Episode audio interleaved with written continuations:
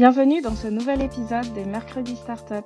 Chaque mois, Startup Montréal vous propose une discussion avec des entrepreneurs animée en collaboration avec des acteurs de l'écosystème startup montréalais.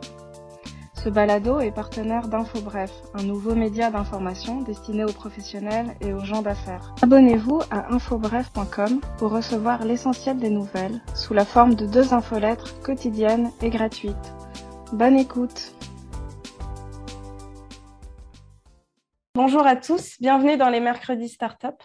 Euh, nous vous proposons ce contenu en vidéo et en balado grâce au soutien de notre partenaire Cisco et grâce à InfoBref. InfoBref qui offre l'essentiel des nouvelles en 10 minutes par jour sous la forme de deux infolettes quotidiennes. Donc on vous invite à vous abonner à infobref.com. Donc ce mois-ci, on présente l'édition en partenariat avec euh, le groupe 3737 et on parle d'entrepreneuriat et d'immigration. C'est un sujet qui touche une bonne partie de la population montréalaise. Nous sommes nombreux à avoir choisi euh, Montréal, le Québec, le Canada comme, euh, comme cadre de vie. Et on s'intéresse aujourd'hui à la manière dont cela a un impact sur le parcours entrepreneurial. Le groupe 3737 est une OBNL qui accompagne et aide au développement économique des projets d'individus qui proviennent de l'immigration et de la diversité. Donc, je suis très heureuse aujourd'hui d'accueillir euh, Louis-Edgar Jean-François, PDG du groupe 3737. Bonjour Edgar. Bonjour Khadija, un plaisir d'être là avec vous. Euh, est-ce que tu peux nous en dire peut-être un peu plus sur pourquoi euh, on a choisi ce sujet et puis on a décidé de, faire cette, euh, cette édition ensemble? Ben, je pense que c'est euh, important. Puis, puis merci, là, dans le fond, de, de, de pouvoir euh, donner l'opportunité justement de parler de ce sujet-là. Euh, lorsqu'on parle d'immigration, on parle bien sûr de diversité et inclusion. le mot qui me vient en tête, les deux mots qui me viennent en tête, c'est souvent le mot richesse culturelle. Ce qu'on pense, c'est que au niveau de l'optimisation de la richesse culturelle que les gens issus de la diversité et principalement ceux de la diversité ethnoculturelle apportent, on pense que c'est pas assez maximisé, c'est pas assez optimisé si on veut, euh, dans toutes les sphères. Là, on parle de la sphère entrepreneuriale, mais de la sphère de l'emploi, dans, dans, la sphère communautaire. Donc, euh, je pense qu'il y, a un élément qui est important là. Et notre idée au groupe 3737, c'est vraiment de voir mais comment on peut travailler justement à offrir un accompagnement adapté pour arriver à optimiser cette richesse, cette richesse culturelle.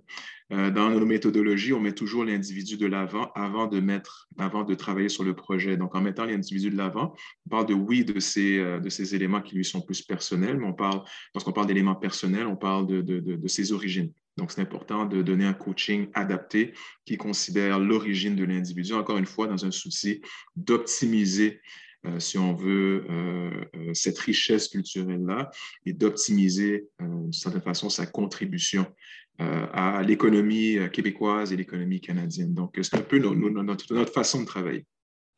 Effectivement, et c'est vrai qu'on parle beaucoup de diversité, d'inclusion comme des concepts aussi à, mettre en place dans les, organisations. Euh, pour les rendre plus inclusifs. Mais là, ce que je trouve intéressant dans votre mandat et puis dans aussi notre objectif de cette édition, c'était de, parler justement des, individus et de parler du côté humain derrière ce qu'on a envie d'atteindre quand on parle d'inclusion, de diversité. Et donc, c'est la richesse culturelle, comme tu disais, et puis euh, euh, des, témoignages de, personnes réelles qui sont, euh, qui sont derrière ces concepts. Donc, justement, on, est, on est heureux aussi d'entendre, d'avoir avec nous deux entrepreneurs qui sont issus de l'immigration et qui se sont non seulement lancés en affaires, mais en plus qui ont créé des produits qui sont innovants, tous deux dans l'alimentation. Donc, bonjour Myriam, bonjour Sonel. Bonjour. Merci, euh, merci d'être avec, euh, merci d'être avec nous. Euh, je vais vous présenter rapidement. Myriam est cofondatrice de LS Cream, inspirée d'une boisson traditionnelle d'Haïti qui s'appelle Créma ou Crémas, je ne suis pas... Crémas. Crémas, très bien. Donc c'est un des rares produits alcoolisés qui a été lancé par, par des entrepreneurs issus de l'immigration sur le marché aujourd'hui et Sonel, qui est cofondateur des Aliments Mergex, une entreprise familiale qui propose une gamme de produits à base de tempeh. Donc, euh, Myriam, est-ce que tu peux nous raconter un petit peu comment tu es devenue entrepreneur?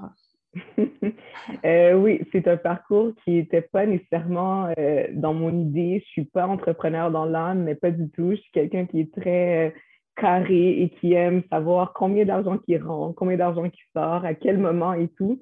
Donc, euh, en fait, euh, mon mari, Steven Charles, a parti cette entreprise-là il y a quelques années. j'ai toujours été là pour le supporter. Puis même dans l'entreprise, j'ai travaillé, je travaillais de 9 à 5 durant tout, le développement de, de l'entreprise. par contre, après le travail ou peu importe, j'étais tout le temps, là pour, euh, pour l'épauler puis faire qu'est-ce qu'on avait besoin de faire pour faire avancer l'entreprise. Puis, euh, éventuellement, j'ai eu le choix, je travaillais pour le Cirque du Soleil, puis euh, j'avais un très beau poste là-bas, très heureuse dans, mes fonctions, mais en même temps, je me suis dit, est-ce que je reste dans le monde corporatif ou est-ce que je tente ma chance puis je me lance avec Steven, qui essayait depuis plusieurs années de me ramener euh, j'ai pas mal d'habiletés en vente, en développement des affaires, puis c'était là-dedans que je travaillais justement pour le cirque.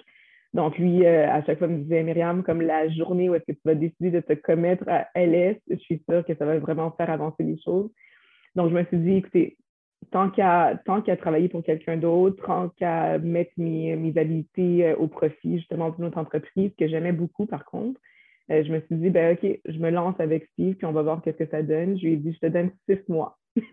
si dans six mois, il n'y a rien qui bouge, il n'y a rien qui, change ou quoi que ce soit, euh, ben, je vais peut-être refaire le saut vers le monde corporatif. Puis euh, maintenant que j'ai les deux pieds là-dedans, je ne me vois même plus euh, faire marche arrière puis retourner. Je pense que c'est l'entrepreneuriat, ce n'est pas nécessairement quelque chose qui est inné, mais je pense que c'est quelque chose qui s'apprend très bien. Puis une fois que justement qu'on y a goûté, je pense qu'on ne veut plus nécessairement faire marche arrière. Alors, le test des six mois euh, est passé Il est passé, passé, oui. Eh ben j'imagine. Et, toi, Sonel, est-ce que euh, cette entrée dans, l'entrepreneuriat a, suivi euh, un mouvement similaire? Différemment de Myriam, moi, j'étais un passionné de tout ce qui est entrepreneuriat depuis aussi longtemps que je puisse me rappeler.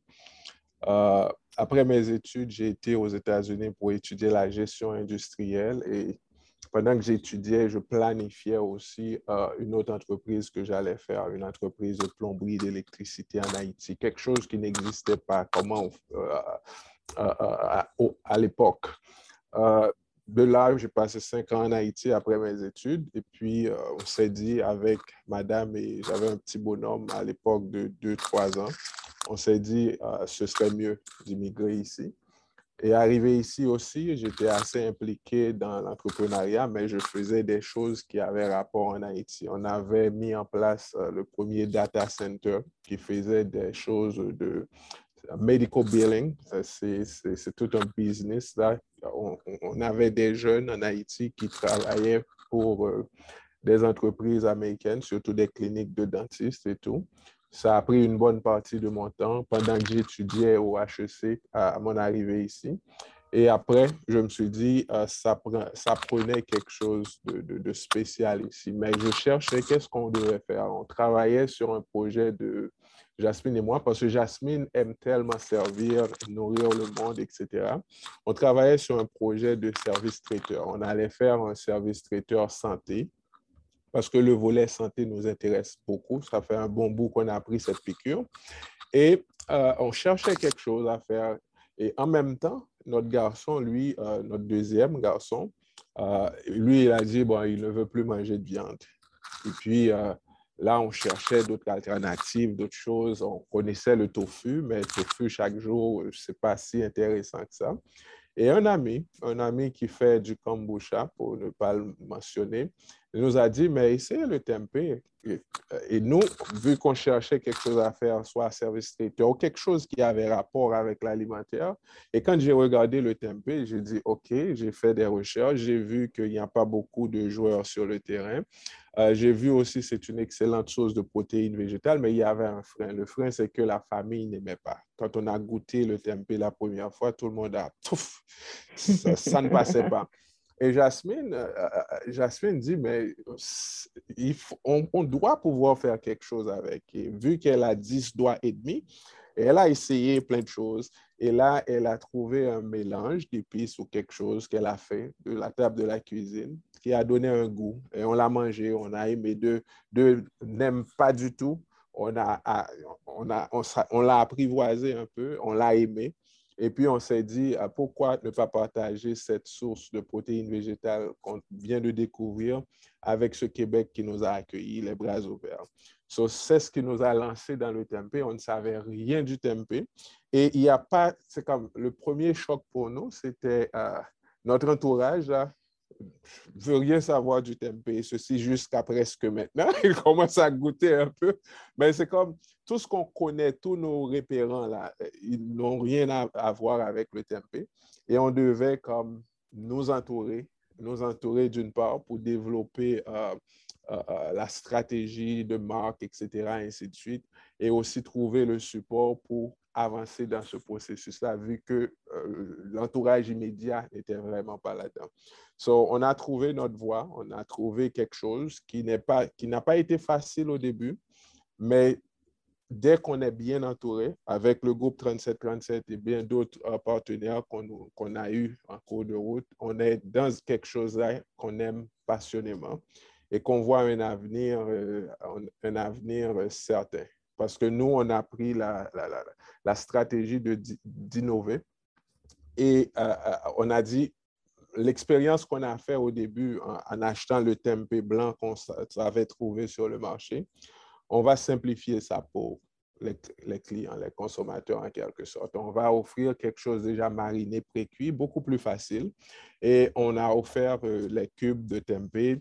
On a dit, OK, les burgers, on connaît. Tout le monde sait c'est quoi, qu'est-ce qu'on fait avec un burger. On va dans cette voie-là. On a innové à avoir le premier burger de tempeh euh, d'Amérique du Nord on l'a nommé Tim Burger, qui est une marque de commerce. Et aussi, on s'est dit, bon, là, le burger, c'est vrai, c'est pour un certain temps, etc. Qu'est-ce qui rentre dans tout? Et on a découvert que le, haché, la viande hachée ou quelque chose, c'est dans tout. So, on est dans cette voie-là.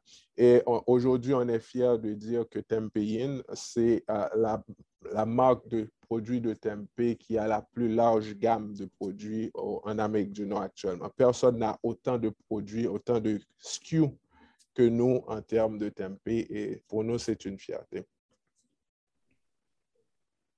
Effectivement, euh, c'est une belle histoire. Euh, et puis, c'est comme vous disiez, c'est c'était pas euh, spontanément un produit qui, allait avec, votre expérience d'avant, avec vos origines. mais, mais vous avez quand même réussi à, à lancer tous les deux en fait des produits qui sont de l'industrie alimentaire. Justement, avec aussi un, quand même un attachement ou bien un aspect lié à vos origines, surtout pour, pour toi, Myriam. Mmh que, quels sont les enjeux que vous avez rencontrés pour les lancer ici euh, au Québec? Alors, euh, peut-être Myriam, si tu veux prendre la parole. Ben oui, en fait, euh, LS Cream, je veux dire, pour ceux qui ne la connaissent pas, j'ai la bouteille ici. Ben, en fait, les deux bouteilles, parce qu'on a changé le logo récemment. ah oui Oui, exactement. Donc, bientôt, sur les tablettes de la FAQ, on aura le nouveau logo. pour nous, c'était vraiment important. Comment? Lequel, le nouveau logo entre les deux? Oui, en fait, ça, c'est le nouveau logo. Puis, si on peut bien voir, on a mis le drapeau, l'effigie du, euh, drapeau haïtien parce que c'était très important pour nous de justement euh, montrer d'où on venait, d'où est-ce que le produit provient. Euh, sans nos origines, sans notre culture haïtienne, il n'y aurait pas eu de crémasse parce qu'effectivement, LS Cream est inspiré de cette recette emblématique haïtienne que justement on appelle le crémasse. Donc, nous, on a pris le goût euh, du crémasse et on l'a transformé en, une crème de liqueur euh, telle que Baileys, Amarula, Rum toutes les crèmes de liqueur qu'on retrouve sur les tablettes de la SAQ. Sauf que pour LS, ben, ce qui est bien, c'est qu'il y a des.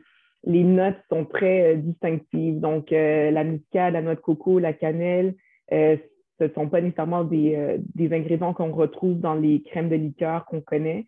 Euh, en plus de l'histoire et l'origine du produit, ça ferait vraiment qu'on est capable de se différencier sur, euh, les tablettes. Donc, euh, en gros, en fait, c'est sûr, comme tout entrepreneur, on a eu beaucoup de barrières à l'entrée. De un, parce que l'industrie dans laquelle on est, qui est le monde de l'alcool, est une industrie qui est excessivement réglementée.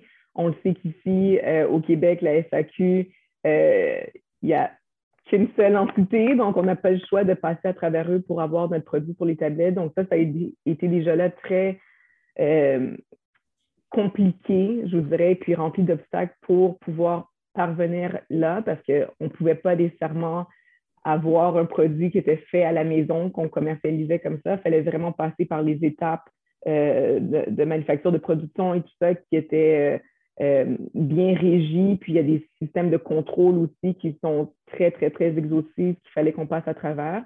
ce qu'on a fait. Puis une fois qu'on était sur les tablettes de la SAQ, c'est sûr que, bon, il y a eu tout ce qui s'appelle euh, d'abord, en fait, le financement. Je veux dire, euh, on, était, on était quand même, ça fait environ 5, 6, 7 ans qu'on travaille là-dessus. Puis, à cette époque-là, Steven et moi, on était nullement du côté du, domaine de l'alcool. On n'y connaissait absolument rien. Donc, déjà là, je pense que euh, ça, oui, ça a été une barrière. Il a fallu vraiment qu'on travaille à essayer de comprendre l'industrie, à essayer de savoir comment est-ce que ça fonctionnait euh, pour pouvoir avoir un produit qui était commercialisable puis pour pouvoir fonctionner. Donc, de un, comme petit entrepreneur, je pense que le financement euh, a été quelque chose d'assez difficile à avoir. Euh, on ne sait pas nécessairement tout le temps en tant que jeune entrepreneur vers qui se tourner. Dans ce temps-là, le 37-37 n'existait pas nécessairement. Euh, mais c'est ça, il y, a eu certaines choses qu'avoir su ou à refaire ou à suggérer aux autres entrepreneurs qui nous suivent, parce que c'est ça le but aussi. C'est oui, nous, on a passé à travers des barrières, mais le but, c'est aussi d'aider ceux qui sont derrière nous euh, à pas nécessairement faire les mêmes, euh, les mêmes choses que nous, on a fait par rapport au financement. Il y a eu beaucoup d'injections personnelles qui ont été mises alors qu'on n'était pas au courant nécessairement que il y avait un écosystème qui aurait pu nous aider à, franchir ces barrières-là. Puis je veux dire, tu sais, on l'a fait, puis euh, ça fait partie de notre histoire. on ne serait pas là sans ces, choses, ces erreurs qu'on a commises ou quoi que ce soit. Mais en même temps, tu sais, j'appelle pas ça nécessairement une erreur parce que ça nous a amené où est-ce qu'on est. Mais euh, certainement que le financement, ça a été une barrière à l'entrée qui a été assez compliquée, puis que euh, moi, je prends, je prends vraiment euh, la peine quand je parle à d'autres entrepreneurs ou des, plus jeunes entrepreneurs à leur expliquer que oui, c'est bien d'avoir comme tes finances personnelles puis d'avoir tes économies, mais ce n'est pas nécessaire nécessairement de piger là-dedans pour partir ton entreprise. Il y a d'autres façons. Donc, je dirais vraiment numéro un, comme ça mentionnel, ça a été peut-être l'accès au financement qui a été plutôt compliqué. Est-ce que si je peux me permettre peut-être de te poser une question, euh, Myriam, peut-être Sonnet pourrait rebondir au niveau justement de l'accès au financement. Euh, c'est sûr, bon, je comprends initialement, ça a été euh, plus difficile. Est-ce qu'aujourd'hui, est-ce qu'il y a des opportunités de financement qui se sont présentées? Est-ce qu'il y a, des, certains des débouchés au niveau de, du support d'un point de vue financier pour LS Screen? Ben, c'est sûr que dans les derniers mois, puis ça a peut-être rapport avec mon entrée dans l'entreprise, mais je veux dire que euh, c'est sûr qu'on a eu du côté financier un gros coup de pouce parce qu'on a accueilli des investisseurs dans l'entreprise du côté américain. Donc, c'est un petit peu moins surprenant du côté américain que ça a été beaucoup plus facile, mais si je reviens euh, au Québec, c'est oui, on a eu certaines, on a eu des, on a eu certaines bourses euh, récemment avec tout ce qui s'est passé dans les deux dernières années. Il y a eu beaucoup de, de programmes pour justement aider les, les, entrepreneurs ici de la diversité euh, avoir accès plus facilement à des finances, à financements. Les entreprises sont plus ouvertes aussi à ça. Mais pour moi, ce qui est important aussi, c'est de, de garder toutes ces entreprises-là, euh, comme on dit, euh, accountable pour tout ce qu'ils ont promis et tout ce qu'ils ont dit qu'ils allaient faire justement pour aider la diversité. Mais oui, il y, a, il, y a eu, il y a eu des débouchés par rapport à ça. Puis je pense que tout ce qui s'est passé dernièrement a aidé à, à mettre la lumière sur les entrepreneurs euh, de nos communautés. J'ai posé cette question-là, dans le fond, c'était vraiment pour euh, sensibiliser au fait que euh, souvent, quand il y a des enjeux d'accès à du financement, d'accès à des capitaux, c'est important de créer des, sources de financement spécifiques. Donc, comme Myriam l'a mentionné, bien, la source de financement spécifique, c'est une source de financement, la diversité. Mm De financement qui est axé financement aux communautés noires. Malheureusement, pour euh, des raisons X, les entrepreneurs issus de la diversité, les communautés noires, bien qu'ils ont techniquement accès à, certaines de ces, offres-là. Malheureusement, euh, ils se retrouvent à se noyer à l'intérieur de, ces, différentes opportunités, ce qui fait en sorte que ça, on, on, vit dans une ère tech beaucoup. Il y a beaucoup de financements qui sont beaucoup axés. Mais écoute, nous autres, on a le réflexe, on croit cette entreprise-là parce qu'elle est tech. Non, il n'y a pas seulement du tech. Il y a des super projets comme le projet de LS Cream, comme le projet de Tempein, qui ont un fort potentiel de croissance, puis souvent, euh, cet élément-là, dans le fond, crée un certain frein. Donc, euh, donc, euh, donc voilà. Donc, merci Myriam pour cette, cette question. Je ne sais pas si toi, Sonel, de ton côté, au niveau du financement, comment que ça, comment ça s'est passé? Est-ce que tu as vécu un peu la même expérience que Myriam? je peux dire que ça a été pour nous au début, on peut dire, comment je peux dire ça? Je vais le dire le plus simplement possible. quand tu arrives là, tu as un projet et tu n'es pas si sûr à 100% de ce que ça peut représenter. Tu n'as pas de collatéral comme immigrant, tu n'as pas grand-chose, tu as une méconnaissance en quelque sorte de l'écosystème. Ça crée une méfiance au niveau des institutions et c'est ce qu'on a ressenti quand on a commencé à chercher du financement. On a été euh, béni d'avoir la MAPAC au début à travers euh, AgriConseil. On a eu une subvention qui nous permettait d'avoir euh, la stratégie marketing, le branding, tout ça en place. Ça a été un bon coup au début. Mais quand on a abordé, on était allé vers la BDC. La BDC a regardé, ah, OK, ils nous ont référé vers PME Montréal. Arrivé chez PME Montréal, il y avait quelqu'un, la Mehdi, que je n'oublierai jamais. Il a cru dès le départ, mais c'était très limité par rapport à ce qu'on veut. Des fois, on veut, on veut 100, on veut 100 mais ils sont prêts à aller jusqu'à 10 ou 15. Et comme hmm. entrepreneur, vous le savez, s'il vous faut 100, vous avez 10, c'est comme vous n'avez rien. Et c'est comme c'est un perpétuel recommencement. Il y avait la méfiance. Et ce qui m'a marqué le plus, c'est qu'un des partenaires, un partenaire financier, il ne croyait pas trop. Il ne l'a pas dit, mais il écoute, il écoute. Et il a cru jusqu'à ce qu'il est, jusqu'à ce qu'il est passé à l'usine pour voir qu'on est là vraiment, que Jasmine est vraiment là, en train de travailler ils ont vu les installations, certains équipements qu'on avait au départ, et là, il a cru, OK, parce que dans sa tête, ah, il y a des gens qui viennent, qui prennent l'argent et qui partent, là, on ne les voit plus jamais. ça a été très difficile, mais je peux dire comme moi, j'ai commencé euh, euh, euh, sans un groupe 37-37, mais on, a, on, s'est croisé en cours de route assez tôt dans le processus. Je peux dire ce que le groupe 37-37 a apporté en termes de connaissance de l'écosystème, maîtrise de l'écosystème entrepreneurial, c'est très rassurant. C'est très rassurant. Je l'avais dit récemment, c'est que là, tu sais s'il y a un problème, un souci quelconque, peu importe l'aspect, il y a des gens qui croient en ton projet, qui croient en toi et qui sont prêts à t'ouvrir des opportunités, des portes, à te connecter avec certaines personnes et à même faire du lobby pour toi, pour l'entreprise, parce qu'eux, ils croient. Et ils ont cette capacité-là, ils ont ce mm. outreach-là en quelque sorte.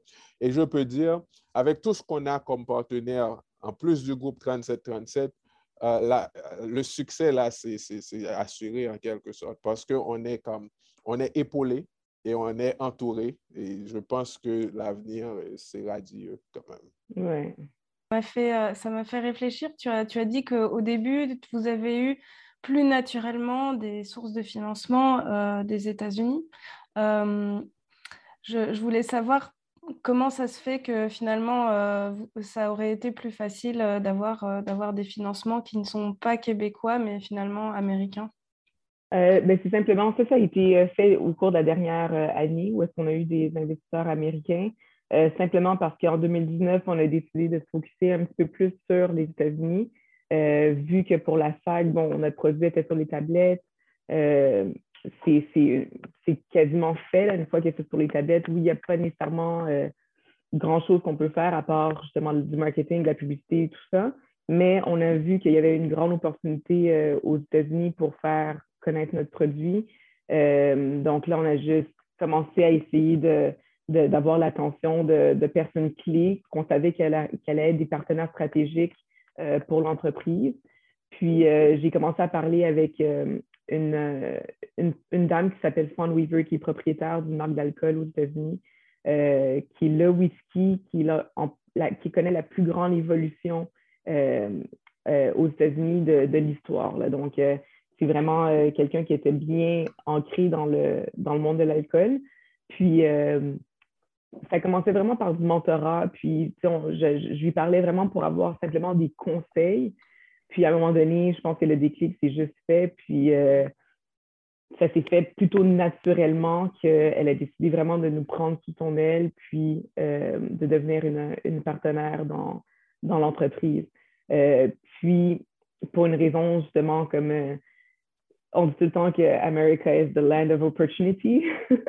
dans un certain sens, c'est vrai. Par contre, je sais qu'au Québec, on, peut continuer justement à développer notre produit. On a des plans de aussi ramener la, la, production de LS Cream au Québec pour desservir le marché canadien, puis justement de pénétrer d'autres marchés euh, comme l'Ontario et tout ça dans les prochaines euh, années. Donc, euh, je pense que de plus en plus, on a des choses qui se mettent en place au niveau, encore une fois, écosystème, puis par des groupes comme le groupe 3737 qui aident là-dedans pour faciliter l'accès et le développement de, des entreprises comme la nôtre. Donc oui, c'est beau les États-Unis, mais en même temps, c'est important pour nous, vu qu'on vient du Québec, on est né ici, tout ça, de, aussi avoir un produit qui, euh, qui connaît du succès euh, chez nous.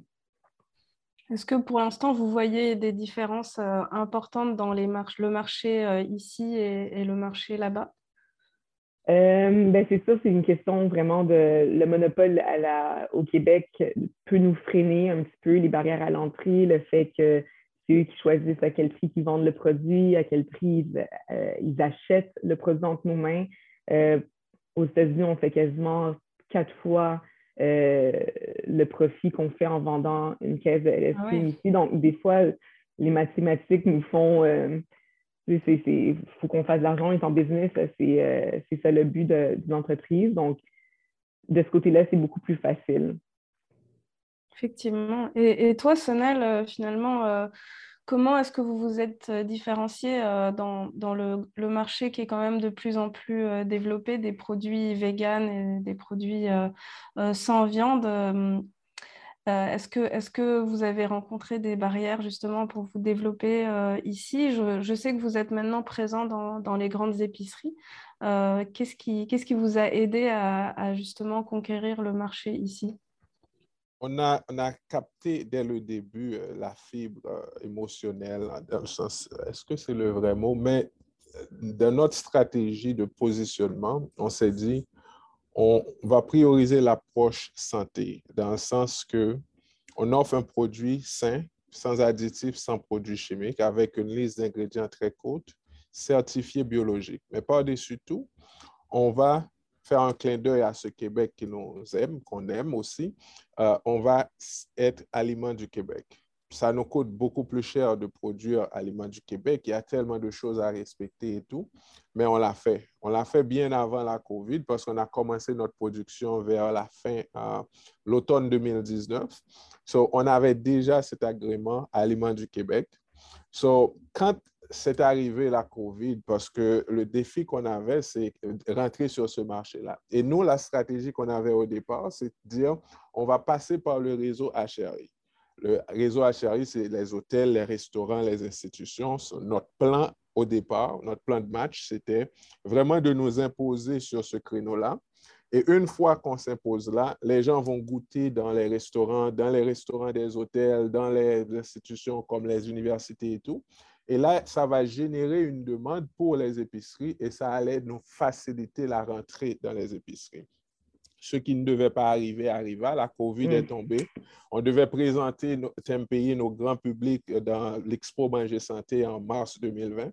Et trois jours, quatre jours avant, le pays a mis sur pause. Et nous, on avait tout ce qu'il y a comme inventaire, tout ce qu'il y a comme produit qu'on allait vendre là-bas, c'était l'enfer. Et on s'est dit, qu'est-ce qu'on fait? Est-ce qu'on on arrête tout ici ou est-ce qu'on continue? Mais le pourquoi qu'on fait ça était plus fort et on s'est dit on va continuer et on a frappé des portes indistinctement sans savoir si, si on a la capacité, si on va pouvoir, si on ne va pas pouvoir le faire. On a cru, on fonce. C'est la petite folie de l'entrepreneur nous a appris et on s'est lancé là, on s'est jeté dans, dans, dans l'eau. Et métro, le fait qu'on était biologique, le fait qu'on était Aliments du Québec, manger local, on était local. Le fait que nos produits sont différents de ce qui existait, il n'y a personne d'autre qui fait des cubes de tempeh marinés pré-cuits ici. Il n'y a personne d'autre qui fait du burger, encore moins qui fait du tempeh haché. So, c'était des, des, des, c'était des points forts pour qu'on rentre là. Mais quand on rentre, il y a tout le volet à faire connaître le produit pour que les gens sachent ça, c'est tempeh, je vais chercher tempeh. Parce que là, je regarde les photos qu'on prend des tablettes. Il y a un océan de produits et pour mm. trouver tempeh, il faut avoir l'intention d'aller acheter mm. tempeh. So, dans cet océan-là, que peut-être Myriam vit aussi la même situation mm. dans les SAQ, il faut que le monde sache c'est pays. Et ça, ça prend beaucoup de sous pour faire connaître le produit et tout. Et on est encore dans cette phase-là, mais euh, on travaille chaque jour, on fait un petit peu, un petit peu. Et Tempéi, durant 2022, là, va plus ou moins sortir du lot pour se faire connaître. Maintenant, quand on est rentré chez Métro, euh, quelques mois plus tard, quelqu'un de IGA nous a écrit pour dire pourquoi vous êtes chez Métro et pas chez nous, etc. Mm. Et puis, ça a roulé comme ça, ainsi de suite. Et là, on est en train de faire un listing pour, euh, pour euh, Loblo et Provigo. Ils sont en train de faire des tests, je crois, à partir de la fin de ce mois dans un Provigo à Kirkland. Si tout marche mm. bien, ils vont le déployer dans les autres, etc. Et parallèlement, on est en train de, recommencer à reconquérir le marché HRI en nous imposant là dans Cookit, WeCook de ce monde. On a eu Voilà 5 aussi. On est fournisseur pour la chaîne de restauration vegan Copper Branch. So, on est aujourd'hui dans le HRI, je pense, le plus gros fournisseur de tempeh actuellement. So, ça a été difficile au début, mais c'est un tempeh à la fois, un client à la fois, et on fait tout notre mieux pour vraiment marteler le message. Et, le point vendeur dans tout ce qu'on fait, la clé euh, pour ouvrir les barrières qui étaient devant nous, c'était on a un produit de qualité, un produit différencié et ça a marché. Tu, tu sembles, tu sais, Sonel, euh, pas tu sembles, tu, as relevé énormément de défis. On parle, si je reviens au groupe 37-37, on, on s'est installé euh, dans un endroit considéré comme atypique. On s'est installé dans le quartier Saint-Michel, qui euh, était considéré il n'y a pas si longtemps comme étant le deuxième quartier le plus pauvre au Canada. Le deuxième quartier le plus pauvre. Par contre, il y en a un qui est encore plus pauvre. Montréal-Nord. Donc, euh, Sonel, explique-nous un peu là, pourquoi tu as choisi d'installer euh, ton usine à Montréal-Nord. Je vais dire quelque chose, c'est comme l'une des plus grandes fiertés qu'on a. Je réponds par la fin. L'une des plus grandes fiertés qu'on a, c'est de savoir ou de penser que Tempéine, qui est un produit quand même haut de gamme et haut, etc., ça vient de Montréal. Dans le sens qu'on on va parler d'autre chose que de ce qui mm. arrivait souvent. On va mm. parler d'un produit qui est fait et, les gens sont, sont, un peu amazed, comme on dit en anglais, quand ils sachent que on fait tout de A à Z. On achète la fève de soya, on achète notre vinaigre, tout, on achète tout et on fait tout à l'usine de Montréal. Donc, euh, de notre main, d'équipement, etc., ainsi de suite. Ça, pour nous, ça a été une fierté. Mais Montréal, non, je peux dire que les locaux industriels pour faire la manufacture, parce que dans l'alimentaire, c'est tellement réglementé, tout doit être lavable, il y a tellement de choses à respecter, c'est l'enfer pour trouver un local déjà prêt. Mm-hmm. Et si on trouve un local qui n'est pas prêt, euh, c'est l'investissement pour le mettre à, mm. à jour, là, c'est tellement énorme. Mais on a été chez BDC et quelqu'un nous a dit, je pense qu'il faut être à Montréal parce que nous, on était à Laval, c'est là qu'on... J'habite à Laval, on trouvait quelque chose à Laval, un petit quelque chose que, qui n'allait même pas faire ce qu'on fait vraiment. Et là, la BDC nous a dit, c'est mieux d'être à Montréal. Et puis, ils nous ont référé à PME Montréal Est de Lille? Et en parlant, parlant, regardant, etc., ils ont dit, vous pouvez trouver quelque chose ici. Ils ont cherché, mais personne n'a trouvé. Et bizarrement, j'ai trouvé qu'on a dit usine de viande à louer, etc. Et puis, rapidement, on est venu. Mais la chose, on est venu avec, je, suis venu avec Jasmine et Jason, mon plus grand garçon. Et quand je suis arrivé, le monsieur qui était là, il a dit, OK, ça, c'est signe de succès parce que tout ce qui se fait en famille, ça réussit. Mais nous, quand on a regardé le local, on a dit, oh, c'est trop pour nous, on ne peut pas, on ne peut pas. Et quand il a dit le prix, on était, oh, OK. Mais je dois dire que quand on a débarqué ici le 23 janvier 2008, on a habité sur la rue Lacordaire. Et ah. notre usine était comme à cinq minutes de là où on habitait au début. Peut-être c'est le hasard des choses, peut-être c'est quelque chose, je ne sais pas.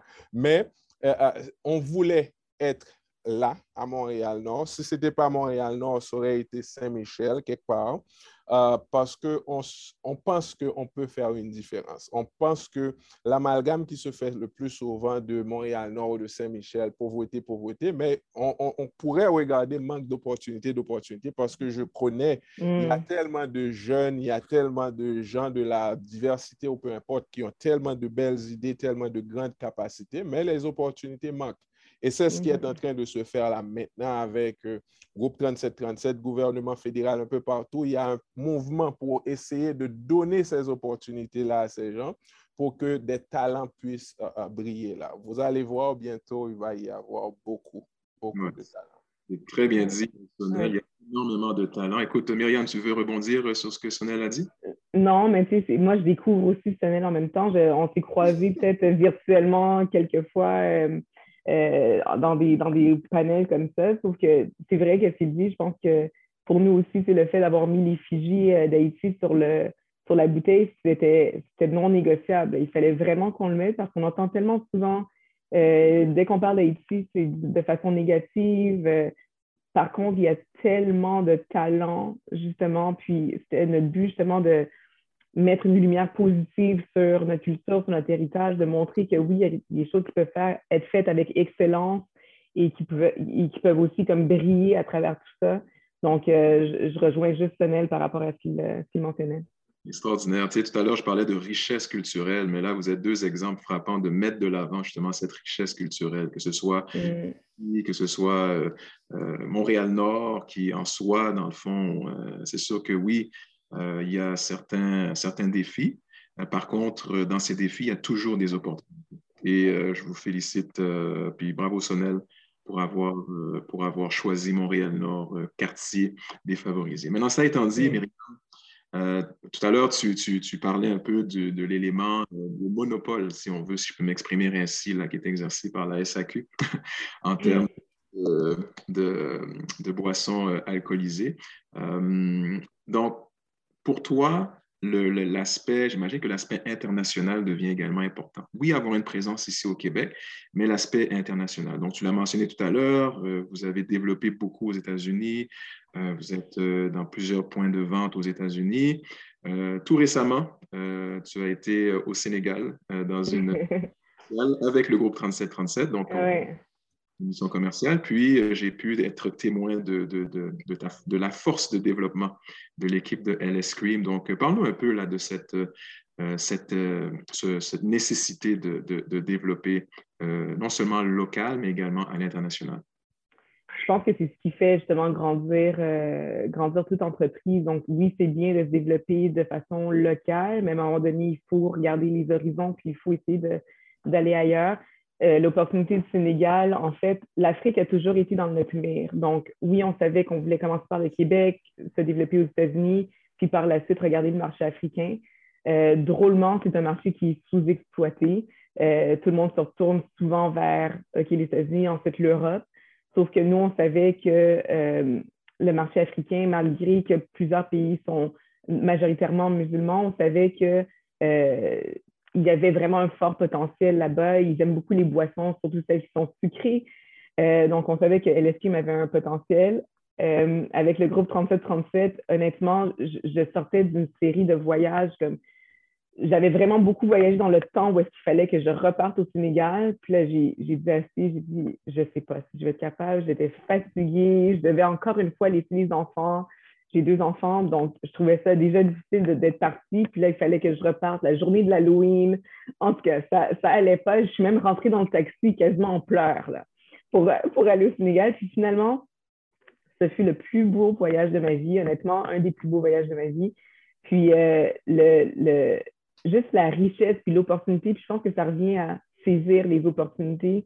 Je veux dire, euh, pourquoi, pourquoi cracher justement sur, un voyage comme ça? Mais quand on ne sait pas, on ne s'attend pas nécessairement. Moi, je m'attendais à rien de ce que j'ai vu justement euh, au Sénégal. Donc, avec le de 37-37, on est parti là-bas. On avait fait des recherches préalablement, euh, moi et mon équipe, pour euh, trouver des producteurs, des, des, distributeurs aussi qui étaient là-bas. on a eu la chance d'être d'avoir un contact avec quelqu'un qui, avec une entreprise qui est le plus gros distributeur euh, du Sénégal, puis qui dessert aussi d'autres euh, marchés africains. Puis euh, ça a super bien été là-bas. On est en discussion justement pour faire rentrer le produit au Sénégal éventuellement.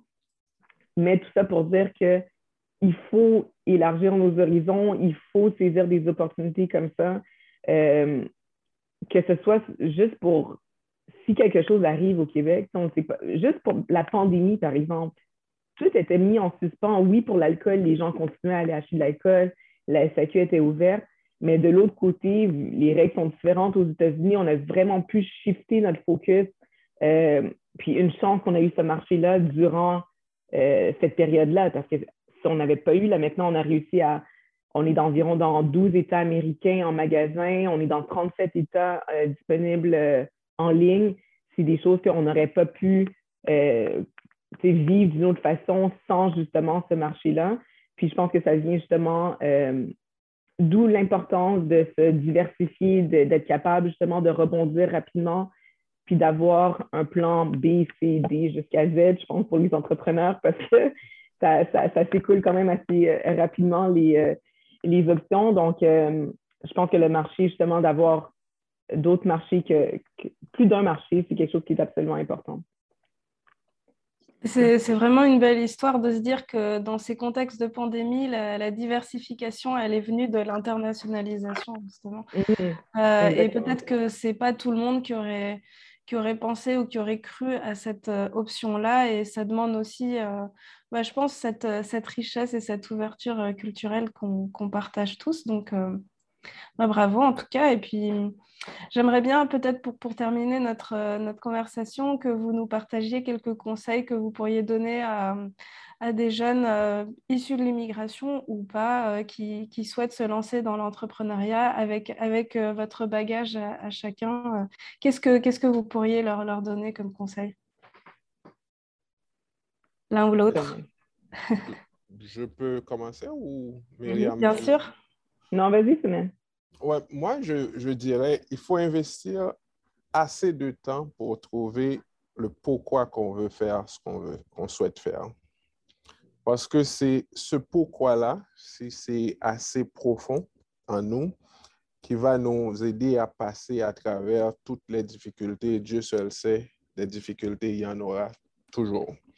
Euh, maintenant, moi, je dirais aussi, il faut essayer, quand on trouve son pourquoi, essayer de trouver sa passion parce que quand on est passionné, quand on aime ce qu'on fait, les difficultés deviennent euh, des petits challenges là, de tous les jours parce que avec la passion, la détermination qu'on peut avoir, ça aide beaucoup.